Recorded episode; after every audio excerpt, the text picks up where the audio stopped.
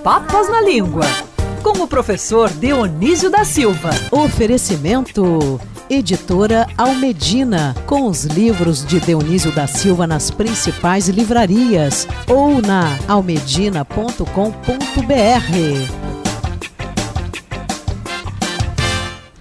Bota a Manu sentada, que agora é a aula do professor Dionísio da Silva, hein, Manu? Hora de aprender. Fala, professor Dionísio, bom dia. Bom dia, querido Rodolfo, Andreasa, Thaís, Ágata, nossos ouvintes. Olha, hoje é o dia da Dia Internacional da Literatura Infanto-Juvenil, a literatura Olha. para as crianças e jovens. Né? Eu tenho uma filha chamada Manuela, hum. não sei se a Manu do Carlos Andreasa é Manuela. Manuela também. Manuela também. Manuela também, é. A minha tem 39 anos, porque fez 40, mas diz que de 39 ela nunca passa, não é? é agora, então... é, os, a sua filha é Manuela ou Manuela? Com U ou com O, professor? Eu fiz com U porque eu gosto muito do, do étimo, né? E o étimo hebraico, o som mais apropriado é o U. Mas existem as duas, né? Tem Manuela... Sim e Manuela. Nome não tem correto e incorreto, né? O meu, por exemplo, é incorreto, é Dionísio, né? E todos são Dionísio, no grego é Dionísio. E a sua Manu, Andreas, é Manu eu ou Manu? Sigo, eu sigo a escola do professor Dionísio. É, se não né? mudava então, agora, né? É o mesmo étimo, man, Manuela. Nada contra o Manuela, mas no meu caso, segundo o, o, meu conhecimento, a minha preferência etimológica, eu fechei com U, como professor. Entendi. Não é, vamos é, criar trauma. Também. Não, é verdade, Rodolfo, os franceses hum. também tem aqui aquela atriz Emmanuelle, né? Emmanuelle. É, é, eles, eles preferem o. Eu acho assim, ó, o Rodolfo, aqui um, um escritor conversar com o editor, assim, ó, unidos jamais seremos vencidos. É... Professor, você sabe que eu puxei o assunto antes da coluna ali de álcool gel. Sim. Falando sobre. E acabei levantando já uma bola para o início da coluna, já que hoje você traz para a gente a origem da palavra álcool, professor.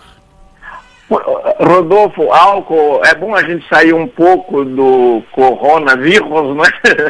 Lembra que eu cantei, né? Eu cheguei é, até a cantar para ver foi. se cantava a tristeza do coronavírus, né? Exatamente. Mas é, é o seguinte, é. Rodolfo, a gente não sai, né? Porque o álcool gel é indispensável. Eu estou aqui é, com o álcool gel que a minha mulher trouxe, eu deixo aqui no escritório, ao lado do notebook para de vez em quando passar, e é porque nesses tempos o álcool também é, se faz presente, tanto no copo da gente, como é. no, na, na, na, na, na, tanto faz, é na higiene das mãos. Mas é uma palavra que veio do árabe, é, eles pegaram, como toda palavra é, que veio do árabe, não é? Diretamente para o português tem esse AL no começo, álcool mesmo de alfinete, alfazema e tal, e este cool, ele veio do antigo grego, porque os gregos chamavam co, é, este cool, é, que em árabe quer dizer sutil, não é? Ele não, o, o grego chamava com outro nome, chamava colirium, colirion, que no latim deu colirium, porque antes de ser líquido, ele foi uma ele designou uma pasta que as mulheres usavam ao redor do olho para destacar o, o olho. Era um produto de era um produto de maquiagem, sabe que até a palavra cosmético, né, veio do grego cosmos, que é você arrumar as coisas para porque o cosmos é uma coisa organizada. Então o cosmético organizava o rosto da mulher. Ele fez essa viagem, é, veio para o, o árabe, veio para do árabe veio para o latim, do latim para o português, quer dizer, os árabes já pegaram do grego e chegou ao, ao português. E ele teve vários problemas, ainda tem, né? Ele é uhum. proibido, o consumo dele é proibido em muitos países do mundo Aliás, uma vigilância é quase pior do que sobre as drogas, né? É. Essa é a história da palavra álcool, meu querido Rodolfo. Que isso, hein, professor? Você sempre viaja aqui. Você sabe que eu estava aqui enquanto você falava, eu estava tentando buscar a origem da expressão. Não sei se em algum momento você já trouxe para a gente aqui no programa, da expressão que eu usei agora há pouco e que eu ouvia o meu falecido pai Roberto Schneider falar, mas pouco a gente ouve hoje, que é neca de pitibiriba.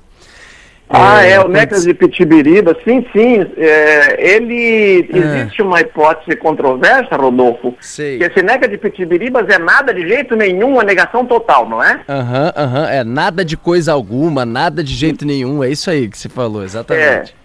Então, existe uma hipótese controversa, certa vez nós tratamos desse Neca de Pitibiribas, não me lembro se nesse programa, e é. existe uma hipótese controversa que ele teria saído em, surgido em Pirituba, um bairro de São Paulo. Ah, é? É, mas eu já encontrei registros de Neca de Pitibiriba antes desse nascimento. Hum. E é daquelas expressões, eu acho que nem todas são explicáveis, né? É. Que o povo cria e você Isso. ele cria na doida, assim, né? Fica ali. É, exatamente, mas neca, pelo menos o neca vem do latim nec, que significa não, que é o que você falou, é a negação. O pitibiriba é uma coisa meio brasileira mesmo, que a gente no popular jogou, criou e ficou, né? É, Agora, o, Neca ca... entrou, ah. sim, o, Neca já entrou no, no português é, é, quase nos primórdios da língua, porque só se acrescentou o A, porque nós temos uma dificuldade, Rodolfo, no português, cada língua tem as suas, né? de pronunciar uhum. uma consoante muda no final da palavra. A gente Entendi. tende a, por, a formar a sílaba completa, né? Então, o nec ficou neca. Podia uhum. ser neco, né? Exatamente. Professor, você trouxe para a gente também a palavra café. Nossa, como eu gosto de café. E o cheirinho de café? Como eu tô bebendo café nessa é. quarentena, meu Deus do céu. É verdade. Eu tomo café também umas duas ou três vezes por dia. É, tem gente que não vive sem café. Eu tomo tem gente 3 que fica... litros por dia. A Thaís toma muito. A Thaís é, eu, é a louca do café. Thaís. A louca do café. É, assim tem gente que fica com dor de cabeça se não toma café, porque vira meio um, um vício mesmo. O corpo fica pedindo e tudo, né? É, minha é, mãe então, é uma então, delas. Que nem, que nem o uísque. É. Então a nossa, a nossa querida Thaís é uma cafeteira, mas não é uma cafeteria e nem é aquela cafeteira de fazer café, não é? Uhum. E é, é, é impressionante como, mas consulta, já consultou o Cyber Café, quer dizer, é impressionante como o café está em numerosas palavras compostas, e inclusive, Andreasa vai gostar disso, né, numa expressão política, que dominou o Brasil a política do café com leite, isto é, Minas e São Paulo governavam o Brasil. Quem rompeu essa política do café com leite, esses usos e costumes, foi o Rio Grande do Sul, com a Revolução. Daí botaram o chimarrão no café com leite dos, dos mineiros e paulistas. Mas é, aqui o nosso. Tem também aquela é dar... expressão, né, professor? É, vamos ver quem tem café no bule, né? Quem tem mais café Isso. no bule também. É, tem mais café no bule para ver se a pessoa tem argumentos, tem ideia, não é verdade? Está em muitas, em muitas metáforas. Mas a palavra café, Rodolfo, é, é muito curiosa, porque, veja, ela veio do árabe, no árabe era café também, e não se diz ao café, então é bom perguntar aos ouvintes, não é? Por que, que a gente diz álcool, mas não diz ao café, se, se as palavras que vieram do árabe usualmente têm esse AL no começo? Porque o café no árabe não queria dizer café, queria dizer estimulante. Era aplicado tanto a, ao café como a outra bebida, como o vinho. Acontece que a descoberta da baguinha, desta baga que deu o café, foi obra de um pastor de cabras, ele estava pastoreando as cabras e começou a mascar esta baga daquele pequeno arbusto e viu que ele era estimulante como outras bebidas. Então, ele chamou isso de café ao contar isso para os outros e este, esta palavra e este produto, então, passaram para a Turquia. O turco não tem nada a ver com os árabes, embora no Brasil a gente chame árabe de turco, sobretudo os comerciantes, mas eles não têm nada a ver com os árabes, inclu inclusive a língua deles não é o árabe, eles estão ali, a Turquia está de entreposto né, entre a Europa e a Ásia. Quando foi para o turco, ele continuou com o modo como os árabes o pronunciavam, café, dali foi para o italiano, chegou à Península Ibérica, onde estão Portugal e Espanha, no século XVIII, exatamente no ano 1700. De lá veio para o Brasil. Um século depois, de 1800, a partir de 1800, ele já é o grande produto, quase que o único produto de exportação do Brasil. E ele criou também novos usos e costumes, não é? As pessoas passaram a frequentar lugares onde se servia café, porque junto com o café vinha a conversa, vinha a prosa, uhum. vinha a boa companhia. Por isso, Rodolfo, o café não é dito ao café, porque a palavra, quando vem de uma língua para nós e faz escala numa outra, ela é como que alterada por aquela outra. Então nós não pegamos do árabe, pegamos do italiano. Entendi. Já estava na Itália quando foi para o português. Também do francês, é gra... Pode ver que café tem o mesmo étimo na maioria das 10 mega línguas que nós conhecemos. O inglês também só altera a sílaba inicial, né? Diz coffee, mas o uhum. étimo é café. É, é isso mesmo. Professor Dionísio da Silva, queria lhe agradecer mais uma vez a participação para trazer brilhantismo ao nosso momento aqui do programa, sempre às quintas-feiras, com a coluna Sem Papas na Língua e também deixar para a gente um pouco de respiro aí, já que você faz a gente no momento em que não podemos praticamente sair de casa, o professor Dionísio da Silva é a sua forma de viajar, viajar pelo mundo, pelo mundo das palavras. É só assim que a gente está podendo viajar no momento. Então o professor Dionísio, mesmo que através da imaginação, da etimologia, é o momento em que a gente consegue fazer com que a nossa cabeça viaje pelo mundo e chegue aqui à conclusão da origem dessas palavras e expressões. Obrigado, professor. Mas que bonito, mas que bonito, Rodolfo. Gostei dessa viagem. Nós temos que ensinar aos jovens a partir, aliás, usando exatamente este dia como emblema, né, Dia Internacional da Literatura Infantil e Juvenil, que a viagem pelos livros é muito mais interessante, nos dá vida, ajuda a nossa inteligência, a nossa sensibilidade, nossos sentimentos, nossa formação como leitores para sermos melhores eleitores e não eleger uhum. essa corja toda e depois nos fecharmos deles que nós colocamos lá, não é? É muito bom dizer, ó, volte aos livros, se vocês algum dia os abandonaram, volte aos livros, não precisa é, é, usar como pretextos o fato de estar confinado em casa por causa de uma doença. Escolha ler e não seja obrigado a ler, não é mesmo? É verdade. Muito obrigado. É verdade. Obrigado a você, professor. Bom dia. Mestre, mestre. Bom dia, querido Andreasa, querido Thaís. Beijinho. Olha, Rodolfo, hum. preciso fazer um registro para nossa Ágata de despedida, posso? Ah, é? Claro. Por favor. É, por porque nesse retiro, que para mim não muda nada, eu estou trabalhando no meu estúdio aqui recolhido, né?